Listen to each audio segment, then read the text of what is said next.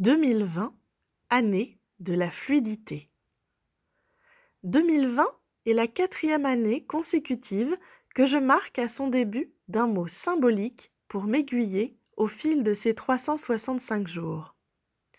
Depuis décembre 2019, mes réflexions vont bon train pour déterminer le mot-clé ouvrant ce rituel d'amorce vers une nouvelle année enchantée. C'est donc dans une envie de douceur et de simplicité qu'a naturellement émergé le mot fluidité. Telle une évidence, l'année 2020 sera empreinte d'une belle sérénité. Elle coulera de source vers un épanouissement illimité. L'année 2019, éclatante, fait ainsi place à plus de rondeur et moins d'aspérité, afin de glisser plus aisément et se laisser porter l'année 2020 sera celle du mouvement dans sa plus grande facilité.